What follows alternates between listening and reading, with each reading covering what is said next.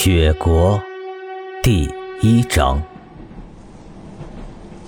穿过县界那长长的隧道，便是雪国。夜空下，白茫茫的一片。火车在信号座前停了下来。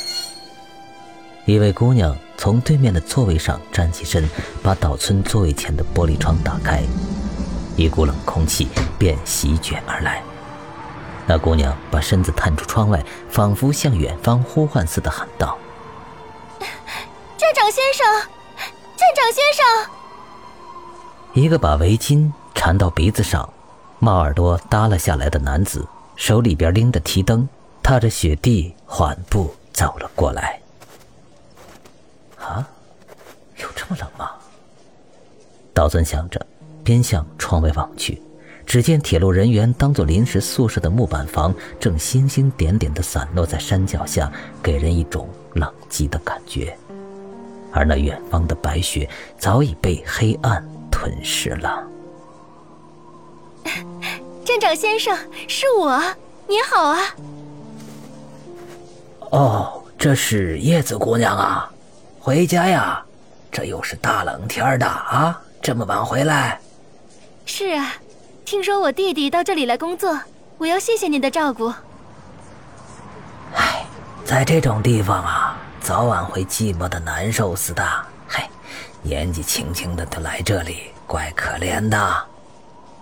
唉，他还是个孩子，请站长先生常指点他，拜托您了。行啊，他干得很带劲儿，往后会忙起来的。啊，对了，去年啊也下大雪了，还常常闹雪崩，火车经常抛锚啊，村里人都会忙着给旅客送水送饭。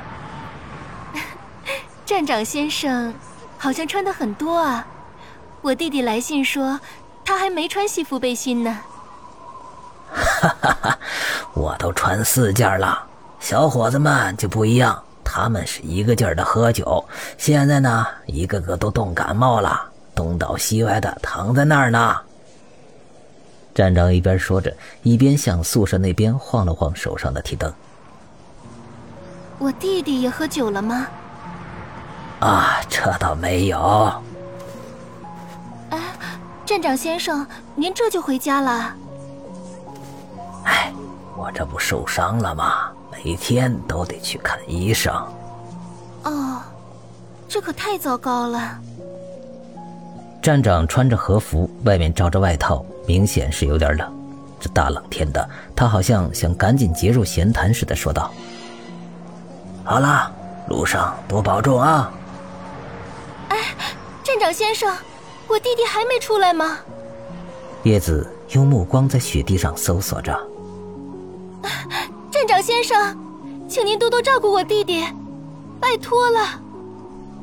他的声音优美而又近乎悲戚，那嘹亮的声音久久的在雪夜里回荡着。